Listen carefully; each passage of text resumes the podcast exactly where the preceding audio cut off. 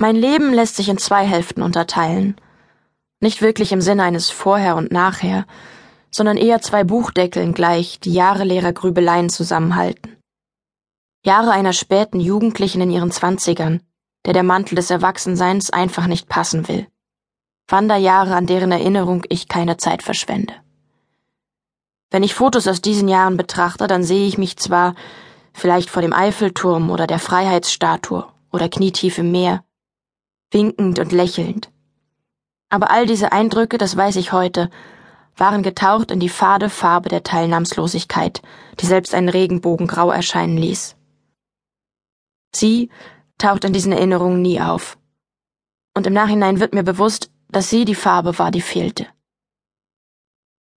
Sie war wie eine Klammer um diese Jahre an beiden Enden dieser Zeit des Wartens, und als sie an jenem trüben Januarmorgen in die Klasse kam, war es so, als sei sie selbst das neue Jahr, die Sache, die mir Hoffnung auf einen neuen Beginn gab. Aber nur ich allein konnte das sehen. Andere von Konventionen bestimmt fanden sie bestenfalls ulkig. Sie war nicht von dieser Welt, anders. Aber damals insgeheim war ich das ebenso. Eines Tages wandte sie sich an mich und sagte Schau mal, und zog aus ihrem Unterarm eine neue 50-Pence-Münze.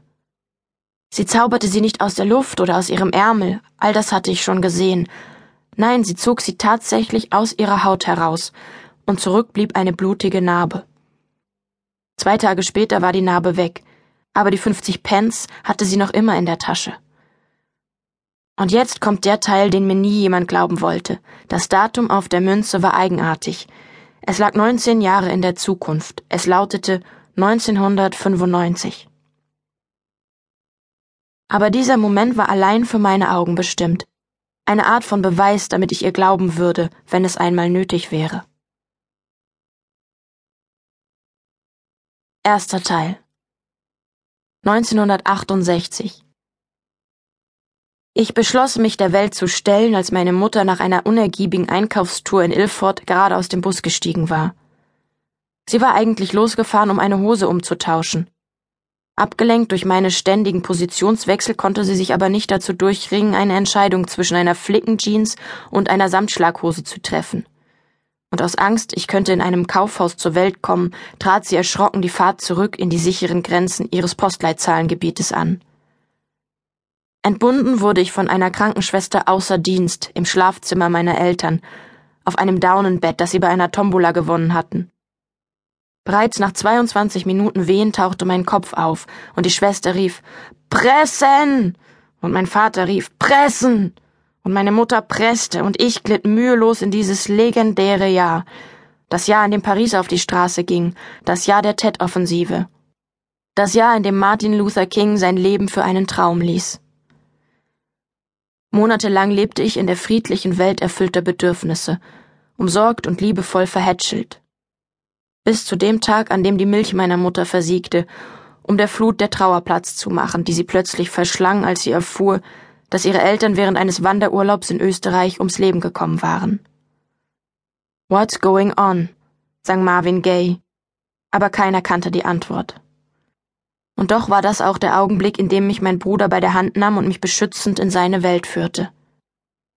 Zuvor hatte er die Ränder meines Lebens gesäumt wie ein kreisender Mond, schwankend zwischen Neugier und Gleichgültigkeit, und so wäre es vermutlich geblieben, wäre das Schicksal an jenem folgenschweren, tragischen Nachmittag nicht mit einem Tiroler Reisebus kollidiert. Er war fünf Jahre älter als ich und war anders als andere Jungen in seinem Alter. Ein exotisches Wesen, das sich nachts heimlich den Lippenstift unserer Mutter auftrug nur um mein Gesicht dann mit Küssen zu übersehen, die mich hinterher aussehen ließen, als hätte ich einen allergischen Ausschlag. Das war sein Ausweg aus einer zu konservativen Welt. Die stille Rebellion eines absoluten Außenseiters. Ich wuchs zu einem wissbegierigen, begabten Kind heran.